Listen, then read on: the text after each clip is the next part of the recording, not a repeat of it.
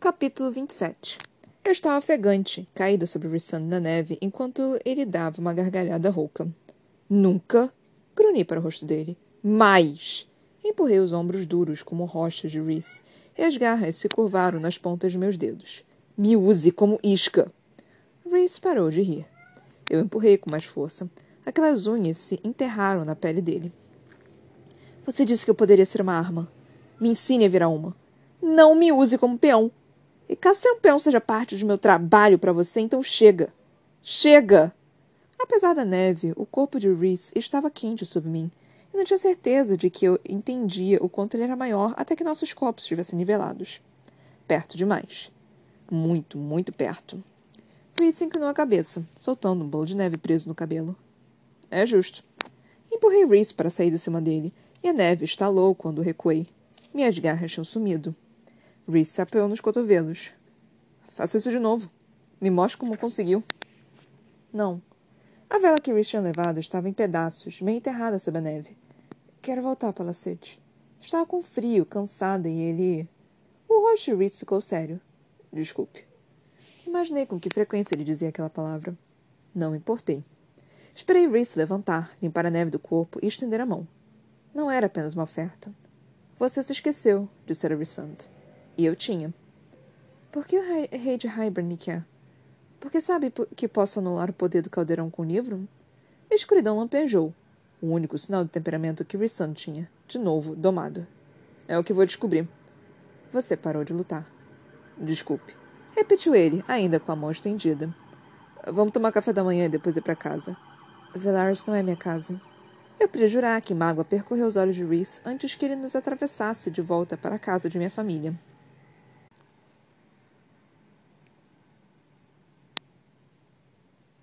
Capítulo 28 Minhas irmãs tomaram café da manhã com Reese e comigo. Azure estava onde quer que estivesse levado Ator.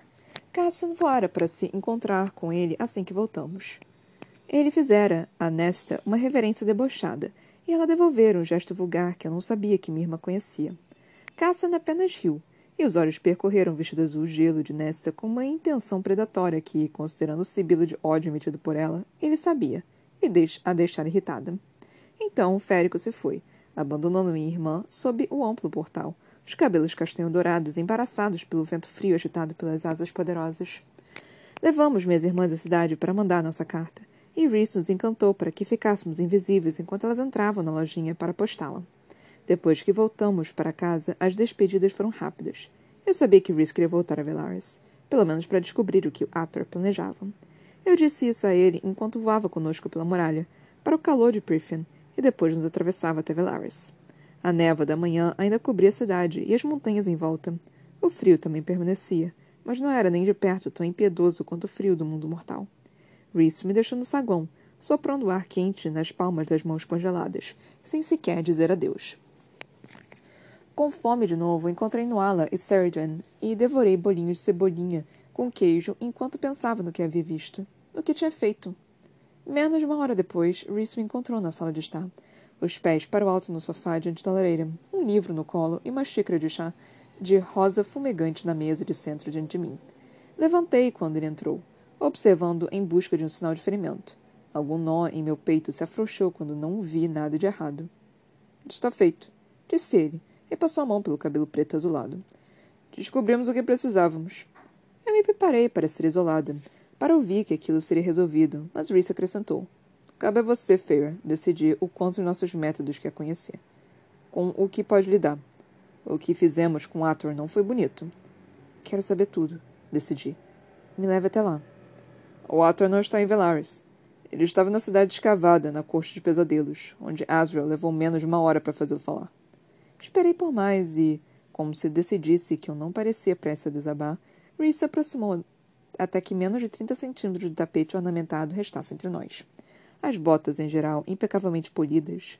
Havia sangue prateado borrifado nelas. Apenas quando encarou, Reese falou: Vou mostrar a você. Eu sabia o que ele queria dizer e me preparei, bloqueando o fogo crepitante às botas e o frio que estava que restava ao redor de meu coração. Imediatamente estava na tecâmara da mente de Rissand, um bolsão de lembranças que Reese escavara para mim. Escuridão fluiu ao meu redor, suave e sedutora, ecoando de um abismo de poder tão grande que não tinha fim nem início. Conte como encontrou. Disse Asriel, a voz baixa que destruíra inúmeros exércitos. Eu, Reese, estava encostado na parede mais afastada da cela, de braços cruzados.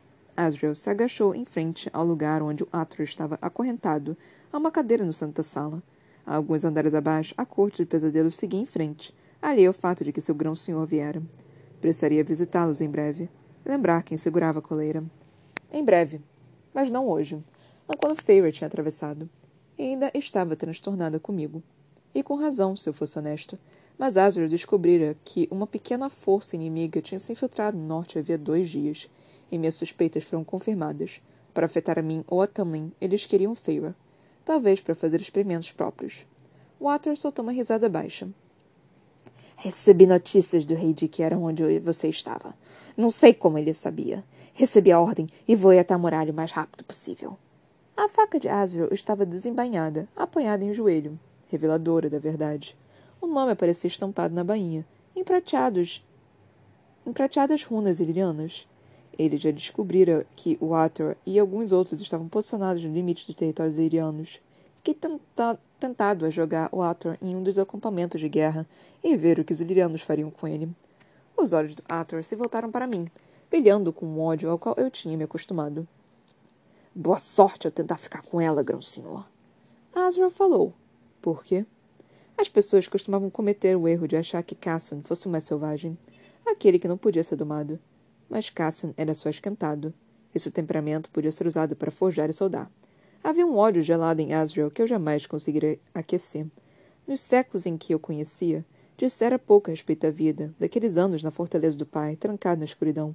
Talvez o dom de encantar sombras tivesse vindo até ele então, Talvez tivesse ensinado a língua da sombra e do vento e da pedra. Os meus irmãos tampouco eram comunicativos. Eu sabia porque os conheci. Perguntei sobre o assunto e eles destruí as pernas quando, em vez de responderem, cuspiram em Asriel. Eles voltaram a andar, depois de algum tempo. O Ator falou. Acha que não é conhecimento de todos que você levou de Tamlin? Eu já sabia disso. Essa foi a tarefa de Asriel ultimamente, monitorar a situação com a corte Maveril e se preparar para nosso ataque contra Hybern mas também fechar as fronteiras, selá-las tão fortemente que nem mesmo voar por cima delas à noite seria possível. E quaisquer ouvidos e olhos que Azrael tivesse um dia na corte tinham ficado surdos e cegos. O rei poderia ajudá-la a ficar com ela. Considerar poupá-lo se trabalhasse com ele. Conforme o ator falava, vasculhei sua mente. Cada pensamento era mais cruel e terrível que o seguinte. Ele nem mesmo sabia que eu tinha deslizado para dentro dela, mas. Ali, imagens do exército que foram montado idêntico àquela contra o qual lutara cinco séculos antes, dos litorais de Hybern cheios de navios, preparando-se para um ataque, do rei, sentado no trono no castelo em ruínas. Nenhum sinal de Durian se arrastando por ali, ou do caldeirão, nenhum sussurro a respeito de o um livro ocupar suas mentes. Tudo o que o Arthur tinha confessado era verdade, e a criatura não tinha mais valor. Az olhou por cima do ombro. O Arthur entregara tudo a ele. Agora estava apenas tagarelando para ganhar tempo. Eu me afastei da parede. Quebre suas pernas. Destrua as asas Tírio na costa de Hybern. Veja se sobrevive. Water começou a se debater, a implorar. Parei à porta e falei para ele. Lembro de todos os momentos. Agradeça por eu permitir que você viva. Por enquanto. Não tinha permitido ver as lembranças de sob a montanha. De mim, dos outros. Do que o Arthur tinha feito com aquela garota humana que entreguei a Maranfa no lugar de Feira. Não me permiti ver como tinha sido espancar Feira, atormentar e torturá-la. Eu podia ter batido com Arthur contra as paredes e precisava que ele mandasse uma mensagem mais do que precisava de minha vingança. O Arthur já gritava sob a lâmina, afiada da, da reveladora de verdade, quando deixei a cela. Então tudo acabou. Cambaleei para trás, retornando para meu corpo. Tamlin fechara as fronteiras. Que situação na corte primaveril? Nenhuma. A partir de agora. Mas sabe até que ponto Tamlin pode ir para proteger o que ele acha que é a dele. A imagem de tinta escorrendo pela parede destruída no escritório surgiu em minha mente. Deveria ter mandado Mor naquele dia, disse Reese com uma ameaça silenciosa. E os escudos mentais. Não queria falar sobre aquilo. Obrigada por me contar. Agradeci e peguei o livro e o chá para levar até o quarto. Feira, disse Reese. Não impedi. Desculpe por enganar você mais cedo. E aquilo, me deixar entrar na mente dele, Foi uma oferta de paz. Preciso escrever uma carta. A carta foi breve, simples, mas cada palavra foi uma luta. Não por causa de meu antigo analfabetismo. Não. Agora podia ler e escrever muito bem. Era por causa da mensagem que Rhys, de pé no saguão, agora lia. Saí por vontade própria. Sou bem cuidada e estou segura. Sou grata por tudo que fez por mim. Tudo que deu. Por favor, não venha atrás de mim. Não vou voltar. Rhysand rapidamente dobrou a carta ao meio e ela sumiu. Tem certeza? Talvez a carta pudesse ajudar com a qualquer que fosse a situação que estivesse acontecendo na corte Primaveril. Olhei pelas janelas além. A névoa que cobria a cidade tinha se dissipado, revelando um céu limpo e sem nuvens. E, de alguma forma, minha cabeça parecia mais leve que dias antes. Meses. Havia uma cidade lá fora, que eu mal tinha observado, ou com a qual mal me importava. Eu queria aquilo. Vida, pessoas. Queria vê-la, sentir agitação em meu sangue. Sem obstáculos, sem limites para o que eu poderia encontrar ou fazer. Não sou o bicho de estimação de ninguém. Argumentei. A expressão de Reese estava contemplativa. Eu me perguntei se ele se lembrava de que tinha me dito a mesma coisa uma vez, quando eu estava quase perdida em minha culpa e meu desespero para entender. E agora? Se faz alguma diferença, eu queria mesmo dar a você um dia para descansar. Não me paparique. Não estou. E mal chamo nosso encontro nessa manhã de descansar. Mas me perdoe por precisar fazer avaliações com base em sua condição física atual. Eu decidirei isso. E quanto ao livro dos sopros? Depois que Azra voltar de tratar do Ator, vai colocar sua ultra habilidade em uso e se infiltrar nas costas das rainhas mortais para descobrir onde o estão guardando. E quais podem ser os planos delas. E quanto à metade que fica em Priffen, iremos a Cortival em alguns dias, se meu pedido de vis visita tiver sido aprovado. Grãos senhores visitando outras cortes deixam todos alertas. Lidaremos com o livro então. Reese se calou, sem dúvida esperando que eu subisse arrastando os pés que ficasse deprimida e fosse dormir. Bastava. Já estava cheia de dormir. Você me disse era melhor visitar essa cidade à noite. Era só conversa ou algum dia vai se dar o trabalho de me mostrar? Perguntei. Soltei uma risada baixa enquanto Reese me observava. Não me encolhi diante do olhar. Quando os olhos de Rissana encontraram os meus de novo, a boca se contorceu em um sorriso que muitos poucos viam. Verdadeira diversão. Talvez um pouco de felicidade, com uma pontada de alívio o macho por trás da máscara do grão-senhor. Jantar, disse ele. Esta noite. Vamos descobrir se você, Feira, querida, está só de conversa ou se permitirá que um senhor da noite a leve para se divertir. Amran foi até meu quarto antes do jantar. Pelo visto, todos sairíamos naquela noite. No andar de baixo, Cassian e Moore implicavam um com o outro sobre o que seria mais rápido. Cassian voando uma certa distância, ou Moore atravessando. Presumi que Azrael estivesse perto, buscando abrigo nas sombras. Esperava que ele tivesse descansado depois de lidar com Ator. E que descansasse um pouco mais antes de entrar no reino mortal para espionar aquelas rainhas. Amran pelo menos bateu dessa vez, antes de entrar. Nuala e Saradwan, que tinham terminado de colocar pentes de madrepérola em meus cabelos, olharam uma vez para a delicada fêmea e sumiram em lufadas de fumaça. Coisinhas assustadas, comentou Amran, os lábios vermelhos formando uma linha cruel. Espectros sempre são. Espectros? Virei na cadeira diante da penteadeira. Achei que fossem granféricas. Metade, explicou Amran, avaliando minhas roupas turquesa, cobalto e brancas. Espectros não passam de sombras e neva e são capazes de atravessar paredes, pedras, seja lá o que for. Nem mesmo quero saber como aquelas duas foram concebidas. Granféricos enfiam os paus em qualquer lugar. Engasguei no que poderia ter sido uma risada ou uma tosse. Elas são boas espiãs. Porque acha que agora estão sussurrando o ouvido de Azrael que estou aqui? Achei que respondessem a Reese. Elas respondem aos dois, mas foram treinadas por Azrael primeiro. Estão me espionando? Não. Amran fez a testa para um fio solto na camisa cor de nuvem de chuva. Os cabelos pretos na altura do queixo oscilaram quando ela ergueu a cabeça. Reese já disse diversas vezes para não o fazerem, mas não acho que Azrael algum dia vá confiar totalmente em mim. Então, estão relatando meus movimentos. E com bom motivo. Por quê? Por que não? Eu ficaria desapontada se o mestre espião de Rissando não ficasse de olho em mim, sem mesmo desobedecesse as ordens para isso. Rhys não o pune por desobedecer? Aqueles olhos prateados brilharam. A corte dos sonhos é fundamentada em três coisas: defender, honrar e preservar. Esprava força bruta e obediência. Muitos altos oficiais de Rissando têm pouco ou nenhum poder. Ele valoriza a lealdade. Esperteza, compaixão. Asriel, apesar da desobediência, está agindo para defender a corte de Rhys, o povo dele. Então não. Rhysand não pune isso. Há regras, mas são flexíveis. E quanto ao tributo? Que tributo? Levantei da banqueta. O tributo. Impostos. O que seja, duas vezes por ano. Há impostos sobre os habitantes da cidade, mas não há tributo. Amran emitiu um estalo com a língua. Mas o grão-senhor da corte Maveril cobra um. Eu não queria pensar mesmo naquilo. Ainda não. Não com aquela carta agora a caminho de Tamlin. Se é que já não tinha sido entregue. Então, peguei a pequena caixa da penteadeira e tirei de dentro o amuleto de Amran. Aqui. Entreguei a coisa de ouro incrustada de joias. Obrigada. A sobrancelha de Amran se ergueu quando soltei o amuleto na palma de sua mão. Você me devolveu. Não sabia que era um teste. Ela colocou o amuleto de volta na caixa. Fique com ele. Não tem magia. Pisquei. Você mentiu? Amran deu de ombros, dirigindo-se à porta. Encontrei no fundo de minha caixa de joias, apesar de algo que a fizesse acreditar que poderia sair da prisão de novo. Mas Reese ficava olhando para ele. Porque Reese me deu o cordão há duzentos anos. Ele estava provavelmente surpreso por vê-lo de novo. E se perguntou por que eu o tinha dado a você. Provavelmente preocupado com o fato de eu ter dado a joia a você. Tranquei os dentes, mas Amran já estava deslizando para a porta com um alegre de nada.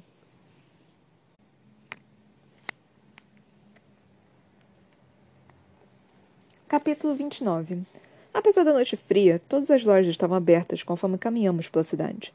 Músicos tocavam nas pequenas praças, e o palácio de linhas e joias estava lotado de fregueses e artistas, grão-féricos e féricos inferiores. Mas continuamos além deles, até a, o próprio rio, a água tão tranquila que as estrelas e as luzes se misturavam na superfície escura, como um laço de fita vivo de eternidade. Os cinco não tinham pressa conforme passeávamos por uma das amplas pontes de mármore que se estendia pelo rio Sidra, frequentemente seguindo adiante, ou se detendo para conversar uns com os outros. Pelas lanternas decoradas que ladeavam a ponte, luzes féricas projetavam sombras douradas nas asas dos três machos, emoldurando as garras no topo de cada uma.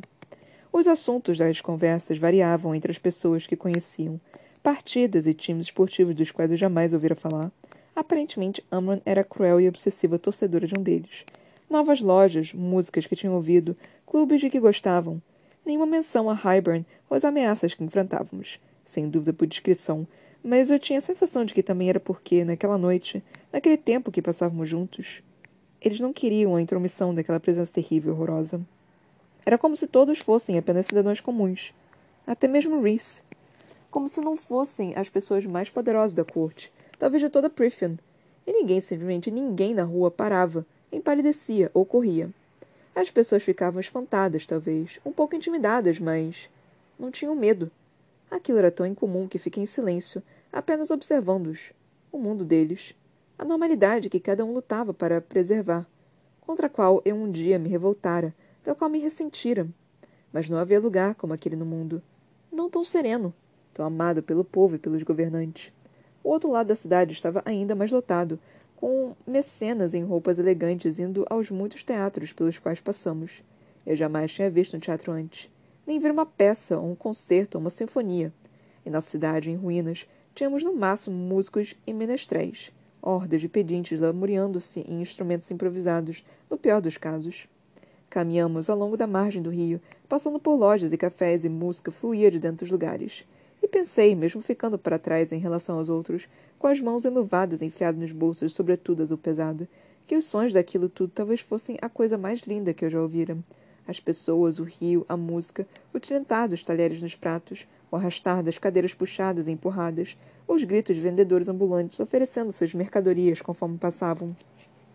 Quanto eu tinha perdido naqueles meses de desespero e torpor. Mas não mais. O sangue vital de Velaris ressoava em mim, em raros momentos de silêncio pude jurar que ouvia o mar quebrando, arranhando os penhascos distantes.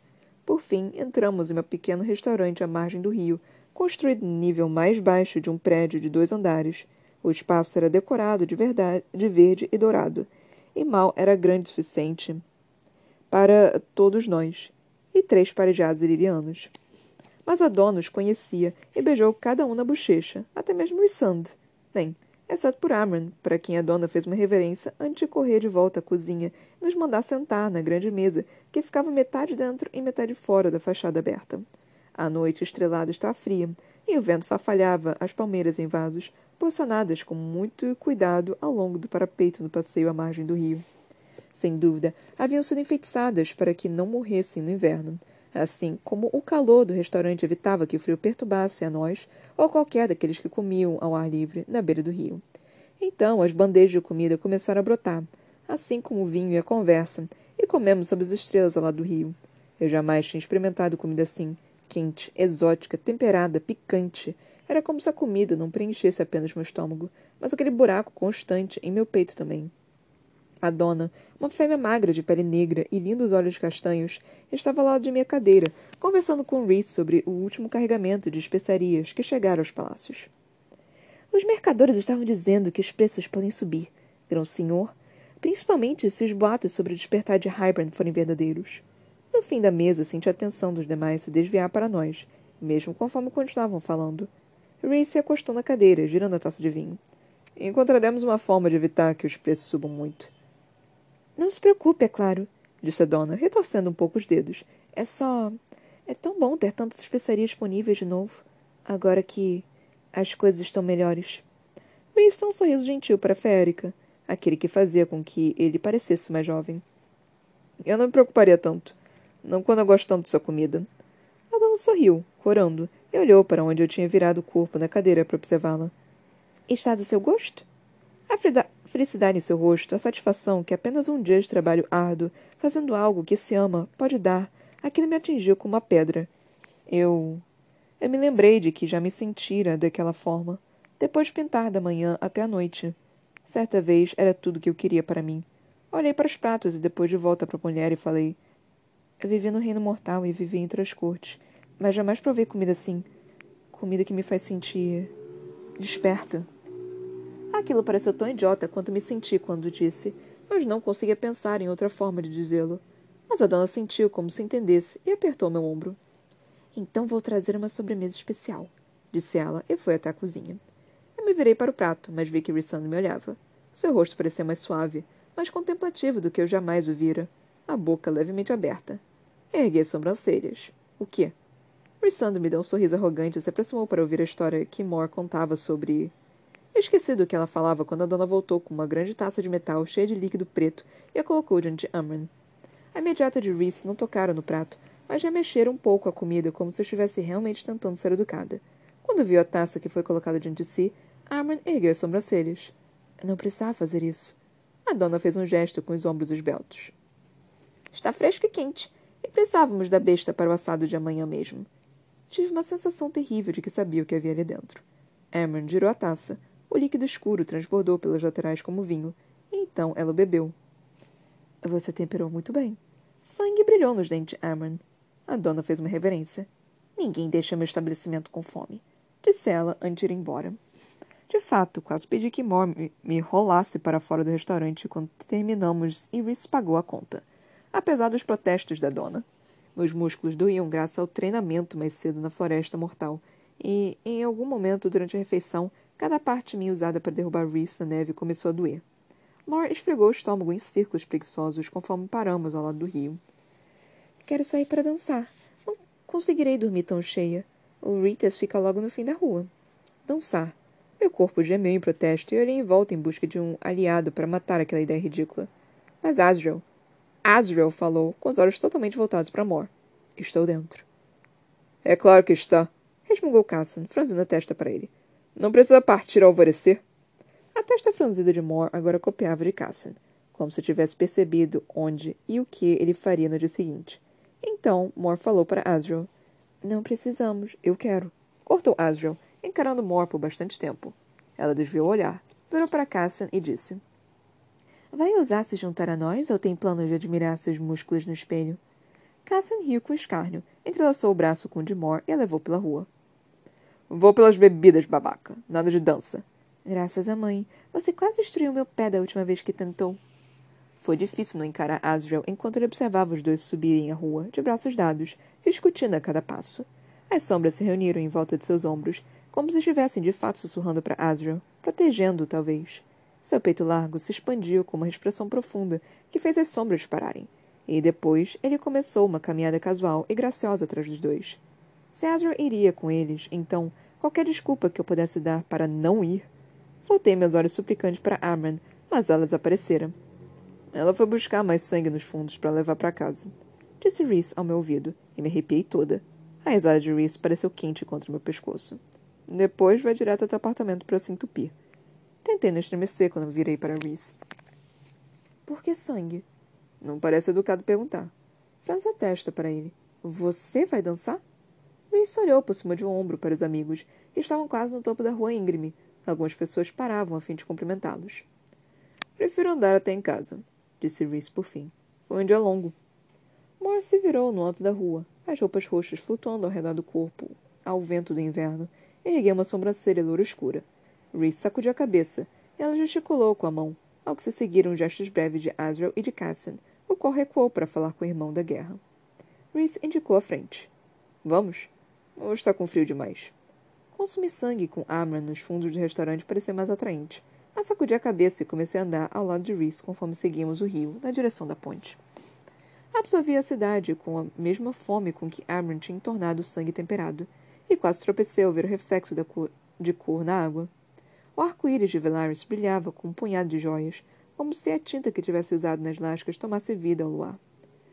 Esta é a minha vista preferida da cidade, confessou Reese, parando ao parapeito de metal que percorria o passeio do rio e olhando para o quarteirão dos artistas. Também era o preferido de minha mãe.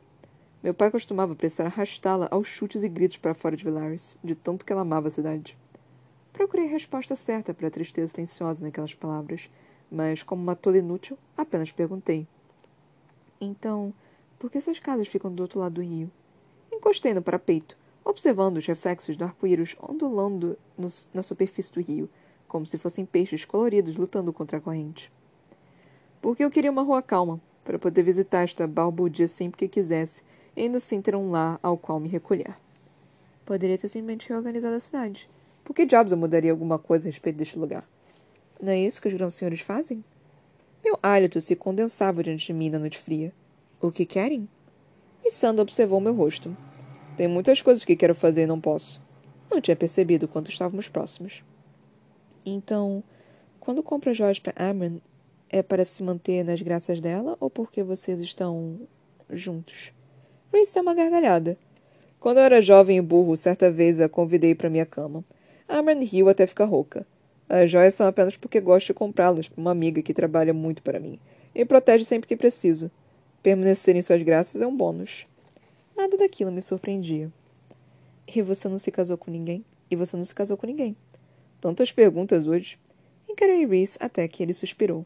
Tive amantes, mas jamais me senti tentada a convidar uma delas e compartilhar a vida comigo. E, sinceramente, acho que se tivesse perguntado, todas teriam dito que não. Achei que elas estariam lutando uma com as outras para conquistar sua mão. Como Ianfin. Casar comigo significa uma vida com um alvo nas costas, e se houvesse filhos, então uma vida sabendo que seriam caçados desde que fossem concebidos. Todos sabem o que aconteceu com minha família. E meu povo sabe que, além de nossas fronteiras, somos odiados. Ainda não conheci a história toda, mas perguntei. Por quê? Por que são odiados? Por que manter em segredo a verdade sobre este lugar? É uma pena que ninguém saiba a respeito dele, do bem que fazem aqui. Houve um tempo em que a corte noturna era uma corte de pesadelos e era governada da cidade escavada. Há muito tempo. Mas o antigo grão-senhor teve uma visão diferente e, em vez de permitir que o mundo visse o território vulnerável em um momento de mudança, selou as fronteiras e deu um golpe, eliminando os piores dos cortesões e dos predadores, construindo Velaris para os sonhadores, estabelecendo comércio e paz. Os olhos de se iluminaram, como se ele pudesse espiar o passado e ver aquilo. Com aqueles dons incríveis, não me surpreenderia. Para preservá-la, continuou Reese, ele a manteve em segredo, assim como seus filhos e os filhos deles. Há muitos feitiços na própria cidade, conjurados por ele e pelos herdeiros, que fazem com que aqueles que negociem aqui não consigam contar nossos segredos, e os tornam habilidosos em mentir para poder manter a origem das mercadorias, os navios, ocultos do resto do mundo. Dizem os boatos que aquele antigo grão-senhor colocou o próprio sangue vital sobre as pedras e o rio para manter esse feitiço eterno. Mas, pelo caminho, apesar das melhores intenções, a escuridão cresceu de novo. Não tão ruim quanto for um dia. Mas ruim o bastante para que houvesse uma divisão permanente em minha corte. Permitimos que o mundo veja a outra metade, que a tema, que jamais adivinhe que este lugar floresceu aqui, e permitimos que a corte dos pesadelos continue, alheia à existência de Velaris, porque sabemos que sem eles, algumas cortes e alguns reinos podem nos atacar e invadir nossas fronteiras para descobrir muito, muitos segredos que guardamos dos outros grãos senhores e de outras cortes ao longo dos milênios. Então, realmente nenhum dos outros sabe? Nas outras cortes? Nenhuma alma. Não vai encontrá-la em um único mapa, ou mencionado em livro algum além daqueles escritos aqui. Talvez estejamos perdendo por sermos tão contidos e isolados, mas. Rich gesticulou para a cidade ao nosso redor. Meu povo não parece sofrer muito por isso. De fato, eles não sofriam, graças a Reese e seu círculo íntimo. Está preocupado com a ida de asas de...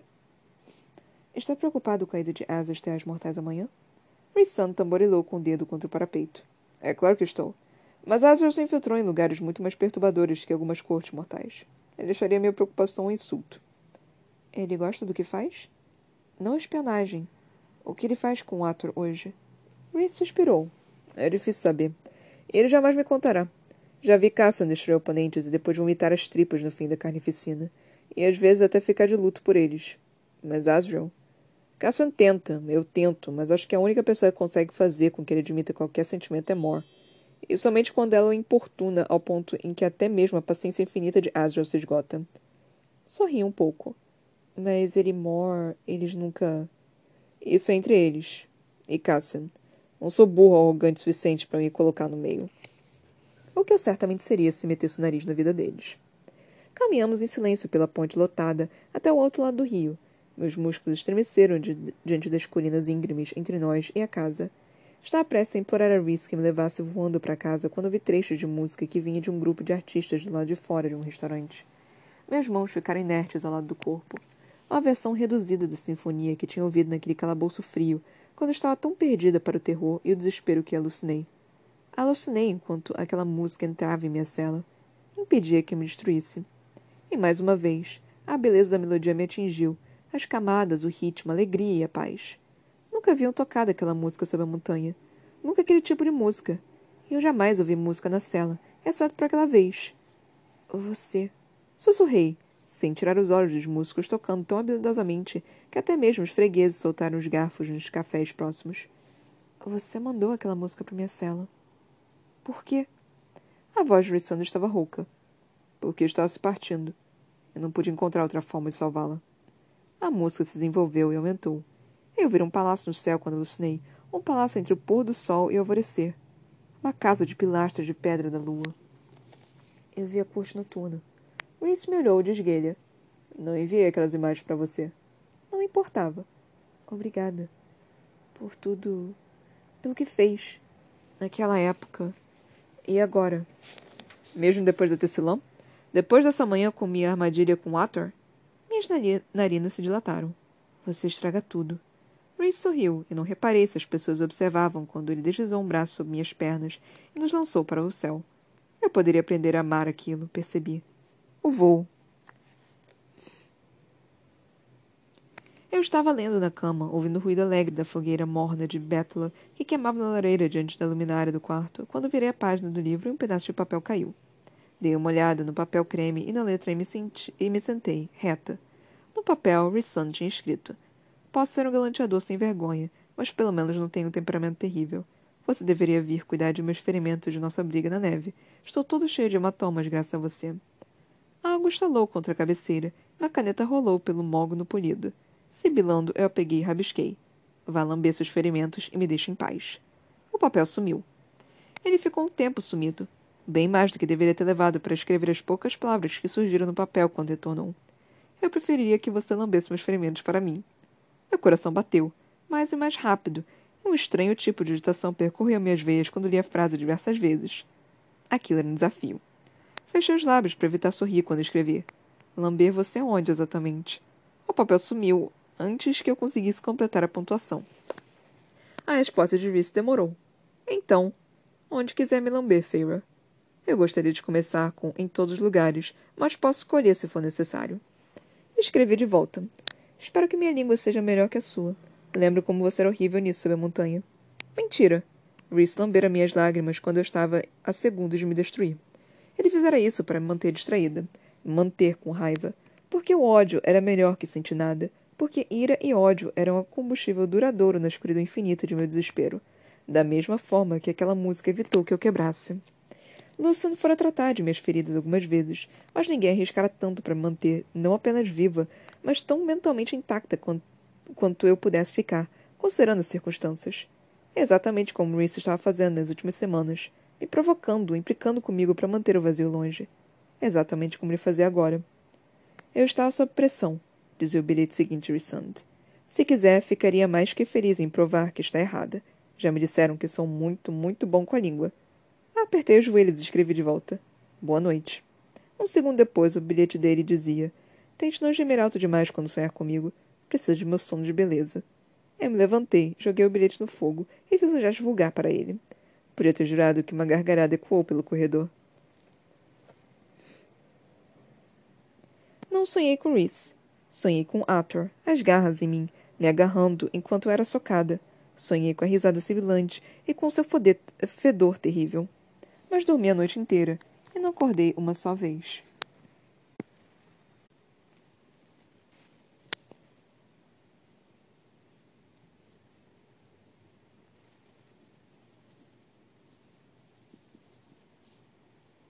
Ok, nós temos três capítulos, 27, 28 e 29, e paramos na página 307. É, hum, o que dizer desses três capítulos, né? Não, não foi nada demais, não foi nada de absurdo, assim. Tipo, só o final do capítulo 29 que, que eu vou tratar aqui, mas antes vamos falar um pouquinho sobre os outros capítulos. O capítulo 20, 27, eu vou falar 27, eu vou falar 29. O capítulo 27 foi pequeno. Tipo, ele foi uma página, basicamente. Então não foi muito grande e foi basicamente da Feira e o Rissand meio que jogados na neve. Foi, tipo, não foi nada, não foi praticamente nada. E a Feira falando pra ele pra não usar ela mais como uma isca, porque ela ficou puta com isso, com razão. É, e o Rissand pedindo desculpas. Algumas vezes ainda por cima. Eu achei isso bem interessante, né? Dele pedindo desculpas algumas vezes. E aí nós entramos no capítulo 28, é, com Feira e todo mundo escrevendo as cartas e... Quer dizer, não, já, já tinha escrito as cartas. É, só que é, as irmãs enviaram as cartas, né? Eu, eu quero... Cara, como que, que é, tipo, mandar uma carta pra realeza? É a mesma coisa que você que, querer mandar uma carta pro presidente? Tipo, você só manda uma carta, assim, tipo, e a pessoa consegue ler? Assim, é, assim tipo, normal?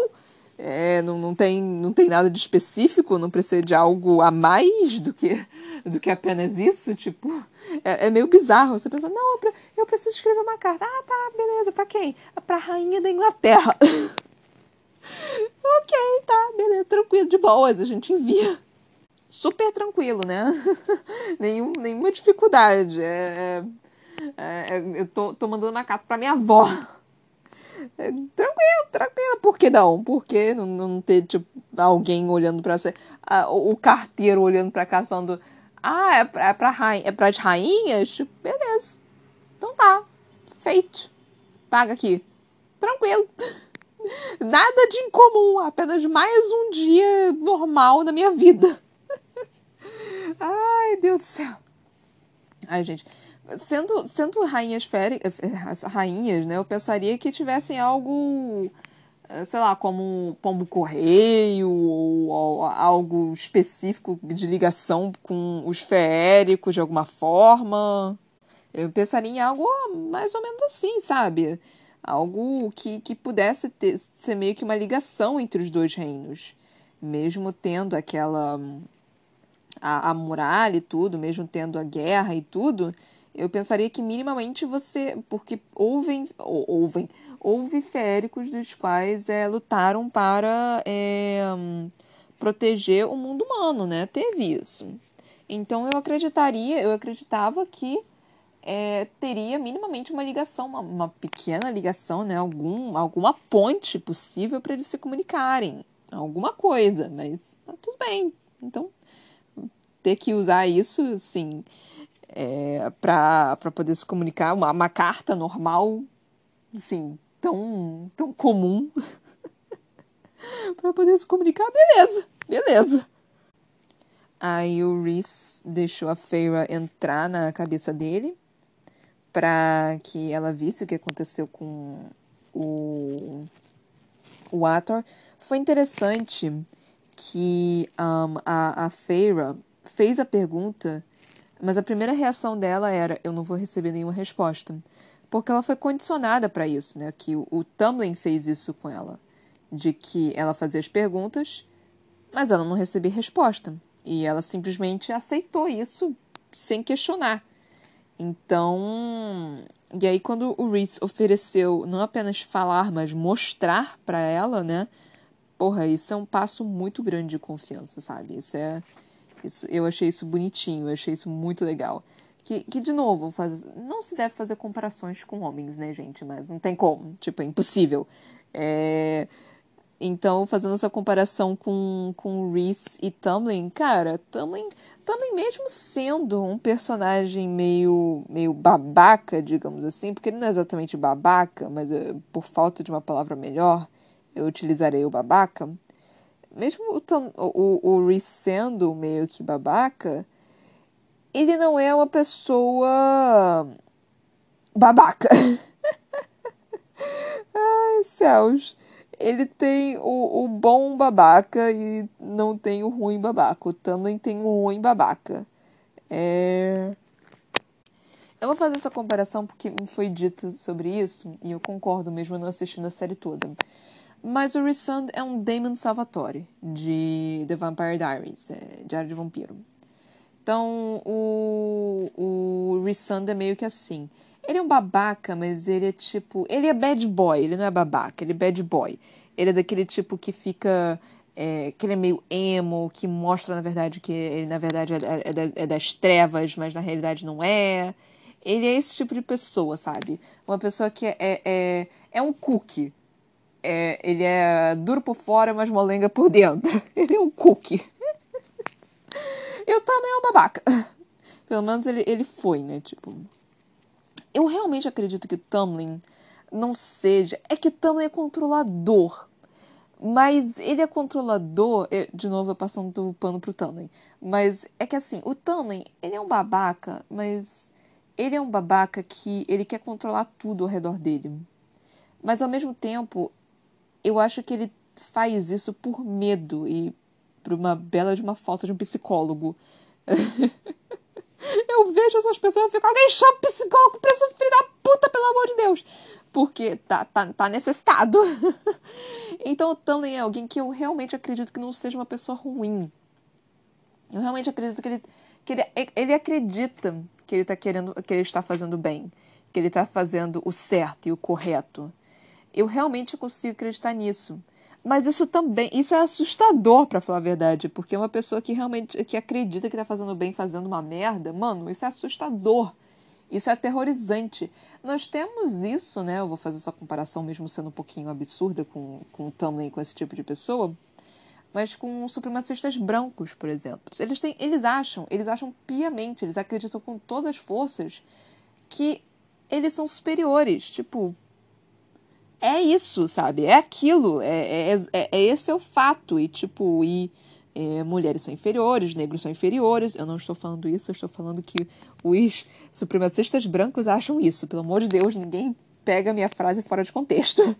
Então, eu acho que. que e, e eles realmente acreditam nisso, né? É uma. Qual é o nome? É, é uma, uma, uma maquinagem, é uma qual é o nome? Uma manipulação tão grande que jogam em cima dessas pessoas que é, é meio bizarro. O, o, nazismo aconteceu justamente por causa disso, né? Quando aconteceu na, na Segunda Guerra Mundial, Hitler apareceu logo após a Primeira Guerra Mundial, que a Alemanha perdeu feio, né? Para a Primeira Guerra Mundial. Ela, ela perdeu território, ela perdeu pessoas, ela perdeu. Ela basicamente estava arrasada, era um cão chutado. É, apareceu Hitler e falou: não, nós somos incríveis, nós somos superiores, e é óbvio que você vai acreditar naquilo, né? Porque você quer acreditar naquilo. Então a Alemanha viu Hitler como basicamente um deus. Porque, tipo, porra, esse cara aqui, eu, eu acreditava piamente que eu era nada, mas esse cara tá falando que eu sou tudo. Então foi isso que aconteceu na Alemanha nazista. Hitler conseguiu manipular o povo de tal forma que é, todo mundo acreditava numa coisa que era absurda, né? Que, tipo, o, a, a, a noção do nazismo, né, da raça superior, mano, é absurda essa noção. Mas eles estavam tão acabados, eles estavam tão assim, tipo, depressivos e tudo, que quando apareceu uma pessoa que falou, tipo, não, vocês são superiores, na verdade, vocês são tão superiores que as outras pessoas deveriam morrer por isso. Então, tipo, é, é, meio absurdo, né, você pensar nisso, mas eram outros tempos. É, quer dizer, não eram outros tempos. Existem nazistas hoje em dia também, né? Mas, bem ou mal, vai sempre existir alguém que tem opinião diferente. E, de certa forma, isso é até bom. É, eu não tô falando que nazista é bom, eu nunca disse isso, pelo amor de Deus. mas eu tô falando que ter opiniões diversas, ter opiniões diferentes é bom. Obviamente nós temos opiniões idiotas, tipo a Terra é plana. aí não é uma opinião, aí é, é, Quer dizer, aí é uma opinião, mas assim, tipo, é idiota. Sinto lhe dizer isso se você for terraplanista. Eu, eu sempre sou terraplanista aqui, impressionante. Tipo, é o único exemplo que eu consigo dizer. Se, se você for terraplanista, sim, desculpa, volta pra, pra escola, sim. Mano, em, em 1500... Antes de 1500 sabiam que a Terra não era plana, mano. É, então, assim, é, Marco Polo, que era que achava quem era o cara que, que descobriu isso, foi um velejador, né? Então, ai, cara, enfim, é, tipo, são coisas assim que, que você não deveria né, nem estar tá mais discutindo, sabe? Mas tem, tem gente que discute mesmo assim, sabe? Ah, é, eu fico impressionada com isso. E, e, por, que, por que acreditar que a Terra é plana, sabe? Pra que sentido? Um 90%, eu, eu, tô, eu acho que 90, sei lá, 10% da população, não sei qual a porcentagem que acredita que a Terra é plana. Mas eu tô dando 10%, 10% é muito! Então eu nem sei se são 10%. Então, tipo, eu chutando aqui um número, tipo, ah, 10% da população acha que a Terra é plana. Mano, isso é muita coisa. Tipo, é, isso é absurdo. Uma coisa é você. De novo, eu vou falar aqui, mas pelo amor de Deus, ninguém me xinga. Uma coisa é você acreditar em Deus. Não tem nenhuma prova de que Deus existe, não tem nenhuma prova de que Deus não existe. Eu não posso chegar para falar para você e falar, tipo, Deus não existe. Ou seu Deus não existe. Tipo, eu não posso fazer isso, porque eu não sei. Eu realmente não sei. Uma coisa é isso. Outra coisa é você vir para mim e falar, tipo, não, a Terra é plana. Então vai tomar do seu cu. Porra! São coisas completamente diferentes. Eu não posso provar que Deus existe, que Deus não existe. Tipo, é uma. Ou que o Deus cristão existe, ou que o Deus. É... Qual o nome? É... Can... Candomblé? Do candom... Na verdade, no candomblé são mais de um deus, né? Então, os deuses africanos existem, os deuses é, noruegueses existem. Pode ser que quem existe, na verdade, sejam os deuses é, gregos. Ó, pode ser que existe, assim. Por que não? Por que não existir? É uma mitologia. Não deixa de ser uma mitologia, é tudo mitologia. Eu chamo todas as religiões de mitologia, porque para mim são tudo mitologia, porque então, para mim, todas as religiões são mitologias, assim, tipo, você acredita na sua e eu acredito em todas. e eu falo que todas são uma, pronto. É, então tem isso. Por que, que eu comecei a falar sobre isso mesmo? Eu já, eu já esqueci. eu já tenho medo de falar esse tipo de coisa. Porque, né, tem, tem, tem um pessoal que é meio que, que intolerante, né? E aí, às vezes, falar essas coisas pode ser meio ofensivo. Mas, gente, eu falo tanta merda aqui. Então eu espero que eu não tenha ofendido ninguém aqui. Porque, assim, eu não acredito, assim, em Deus, no, no, no Deus católico, assim. É, mas é uma visão muito absurda para mim é, acreditar num Deus católico. Mas eu não tô falando que ele não existe também, assim. Eu sou agnóstica. Ele existe, beleza. Ele não existe, beleza. Tipo, tô vivendo minha vida aqui na Terra. Tô, tô aqui na Terra. Quando morrer, eu vou ver o que, que vai acontecer, ou não ver o que acontecer.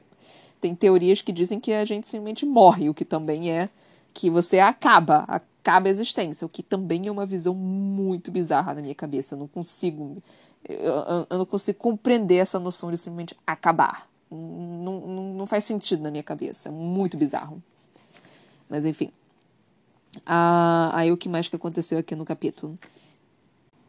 A Feira resolvendo escrever uma carta pro Tamlin quando o Reese falou, né?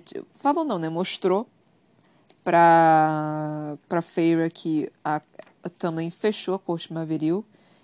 De novo, é algo. Eu entendo a paranoia do Tamlin de querer proteger a corte primaveril. Mas isso é muito controlador, tipo. Tem um certo limite de você querer proteger e virar obsessão. Quando vira obsessão, aí já não é legal. Eu, eu, tipo, eu realmente acredito que o Também não era uma pessoa ruim antes disso tudo acontecer. Eu acho que ele ficou obsessivo. Eu acho que ele, ele começou a ficar ruim. Ele começou a ficar, tipo, paranoico. E aí isso meio que prejudicou ele. Eu realmente acredito que ele não era assim. Porque, bem ou mal, ele quer proteger. Bem ou mal, ele tá querendo proteger aquela pessoa. Não é mal intencionado. Ele realmente tem boas intenções nesse caso. Mas é, é, é, é tipo de boas intenções, o, céu tá, o, o, inferno tá cheio, sabe? É o inferno, não é céu. o, o inferno tá cheio, sabe? Então, tipo. Ou é o céu? Eu não lembro como é que é a frase. Acho que é inferno, faz mais sentido ser inferno. Então, de boas intenções, o, o inferno tá cheio. E é basicamente o que o, o, o tá fazendo. Eu realmente acredito que ele não seja uma pessoa ruim. Eu acho que ele só precisa de um bom psicólogo. Porque o cara tá meio que dodóizinho. Mas enfim. É, aí nós tivemos também é, Feyre pedindo para sair, ter uma boa noite. É, uma noite legal em Velaris. E aí a Amryn aparece no quarto da, da Feyre e a gente descobre que o, as gêmeas são espectros, que eu achei interessante. Espectros são meio que é, fantasmas, né? São quase que fantasmas. É, a, e, a, e aí a, a Fer devolvendo o colar. E a Amber falando, não, foi é só um colar, tipo, não, não tem nada a mais do que isso, era só um colar. E a Fer, tipo, você tava me testando? Ela, claro que tava te testando. Você realmente acha que eu não ia te testar? Ai, que ótimo. Aí entramos no capítulo 29. Aí entramos numa parte de grande descrição de como é que era a cidade, blá blá blá. E aí a, a Favor comendo e a mulher trazendo sangue. Eu falei que a Amber se alimentava de sangue, mano. Eu falei que ela era vampira. Será que vampiro realmente existe nessa jossa desse universo? Tipo, eu nunca vi um vampiro, até em Tog. Tipo, não existiam vampiros, só existiam féricos. Então, Será que existem vampiros nesse? Eu, eu não tenho certeza. Eu li alguma coisa sobre, mas eu posso estar enganada. Eu acho que o, o, a, te, a outra saga da, da, da história de Masa, Crescent City, é vampiro, mas eu não tenho certeza. Eu acho que não. Na verdade, eu acho que eu vi alguma coisa que era vampiro, aí eu falei com meu amigo e ele falou, não, não é. Aí eu acho que foi alguma coisa assim, então eu tô confusa. mas enfim. É... Aí todo mundo resolveu querer dançar. Surpreendentemente, o Asriel foi querer dançar. Relação meio que estranha acontecendo com Mor, Cassan e Asriel. Eu não sei exatamente o que. Eu não tinha sacado que Cassan tava no meio. Tipo, eu achei que ele tava ali no meio para ele ser meio que, tipo, intermediário ali pro Asriel e a não ficarem juntos de verdade. Mas parece que tem alguma coisa a mais do qual eu não sei exatamente o que, que é. é e aí, nós tivemos algumas informações assim que não são tão, tão interessantes. E aí nós tivemos a informação de que, na verdade, foi o Resund. Eu não lembro se eu falei isso para vocês. que a música, na verdade, que estava tocando foi o Resund que tocou e não o Tamlin. Eu acho que eu cheguei a comentar no primeiro livro que eu acreditava que era o Resund e não o Tamlin. Porque eu realmente acreditava que era o Resund. Só que eu não sei se eu cheguei a comentar com vocês sobre isso. Tipo, de que foi o Reese quem, quem fez a música e não o Tumblr. Eu acho que eu, eu, eu, não sei. Eu realmente não lembro se eu comentei algo, mas enfim. Eu, eu, eu tinha um leve, um leve, é, uma leve suspeita, né, de que era Resund. E, tipo, aí a Fair ficou toda, ah, obrigada. Tipo, obrigada por tudo mesmo. E aí nós tivemos a parte interessante, que foi o flerte entre Reese e Feyre. Nossa, ai, que delícia. De novo, o início. Ai, gente, esse início, o início. Ah, eu amo o início, né? Tipo, é sempre flerte, é sempre interessante, é sempre caliente. Ai, gente, ai, Deus do céu, essa parte é sempre a mais gostosa. Eu, eu não sei explicar o porquê, mas, ai, adoro. É... E ela fez, né? Tipo, ela continuou assim com, com o flerte. Isso que eu achei o mais interessante. E não apenas isso, teve a, algumas coisas, né, que ela disse, que a Sarah J. Maas escreveu, né, que a, a Feyre estava sentindo, tipo, ah, meu coração estava um pouquinho mais, é, tava um pouquinho acelerado. Mano, vamos combinar. Que pessoa que não gosta de um flertezinho? Todo mundo gosta daquele flertezinho, daquela bobeirinha que acontece. Até quando você é um casal, você você quer aquele flertezinho, sabe? Você quer aquele iníciozinho de novo. É, é gostoso, é gostoso, sabe? Aí, é, uma das frases que eu, que eu achei mais interessante foi: cadê? Apertei os joelhos e escrevi de volta. Cara, se você for uma garota e estiver ouvindo isso, você sabe exatamente o que, o que, que isso significa. Garotas fazem isso, tipo, isso é nosso. É, quando a gente está com tesão, a gente faz isso. A gente aperta os joelhos. Porque, obviamente, porque tem ali no meio, né, a nossa, a, nossa companheira. então nós temos aqui. É, homem tem, tem outra coisa também, né? Mas não é a mesma coisa, eu acredito, né? Tipo, são sensações diferentes. O de vocês sobe e o de nosso escorre. Então, assim, é, é diferente. Então, e, e, é uma sensação gostosa, sabe? Fazer isso, você apertar o joelho assim.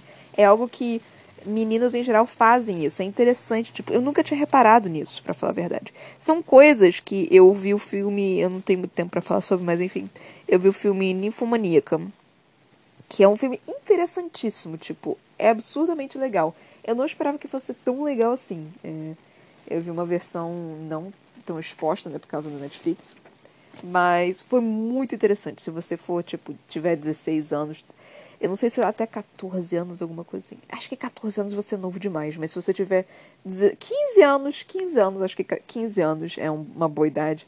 15 anos para cima, assiste esse filme Ninfomaníaca. É fantástico. Que descreve exatamente essa questão de você se descobrir sexualmente e tudo. E, tipo, esse negócio da gente fechar as pernas é algo que realmente a gente faz, ou pelo menos eu faço. E é bizarro isso, porque, tipo, é instintivo. É, ninguém ensinou pra gente fazer isso, né? A gente pura e simplesmente só começa a fazer, esfregar o joelho no outro e, e meio que fazer isso, sabe? É, é bizarro. Eu, eu nunca tinha realmente parado para pensar sobre isso, sobre essa questão sexual de tesão, né? E, e, sei lá, são, são alguns pequenos detalhes assim que a Sarah J. Maas pega que você fica, caralho, realmente a gente faz isso. Então é bem interessante a gente, é, a gente ver isso. É, sei lá, cara, é, eu, só, eu só gostei de, de, de ver essa parte e pensar, tipo, oh, todos nós sabemos o que, que isso significa. Se, se o homem não sabe o que, que significa, agora você sabe o que significa que meninas estão com tesão. A gente fecha a perna mais, assim, pra sei lá, é, é uma sensação gostosa. Não sei explicar o porquê exatamente é gostoso, mas é, é uma sensação interessante, assim. É, é, é, eu não sei, eu não sei explicar exatamente o porquê da gente faz isso. É tipo, não sei se a gente está tentando se conter, mas quando a gente faz isso fica mais gostoso. Não sei se é, se é tipo vergonha, eu não sei o que, que é, não sei se é contração, eu não sei que porra que é, não sei se tem uma explicação científica para isso ou uma explicação, é, é, obviamente científica, né? Porque alguém deve ter estudado isso em algum momento da vida. Mas é algo que a gente faz. E é. Eu nunca tinha reparado nisso, eu nunca tinha parado para pensar. Se você for homem e estiver ouvindo isso, deve ser algo bem interessante para você estar tá, tá ouvindo isso nesse momento. E se você for menina, você deve estar tá ficando tipo, é exatamente assim ou devo estar concordando comigo, ou não, né? Vai que tem alguma pessoa que é diferente e não concorde com isso, ou tem algum tipo de sentimento diferente lá embaixo na nossa é, companheira. Eu não consigo falar o nome. Ou eu uso o termo muito vulgar, ou uso o termo muito científico. Eu não consigo. Ou eu uso uns um, termos ridículos, tipo companheira. É... Mas enfim. Aí foi, foi só interessante, foi, foi, foi gostosinho de ver isso, esse fertezinho no início. Ai, coisinha gostosa. Mas enfim, galera, é isso. Eu, eu espero que vocês tenham gostado do, do episódio, espero que vocês tenham gostado dos, dos meus comentários. É, espero que estejam curtindo toda a saga em geral. E é isso, gente. Muito, muito, muito obrigada. Até a próxima. Beijinhos e tchau, tchau.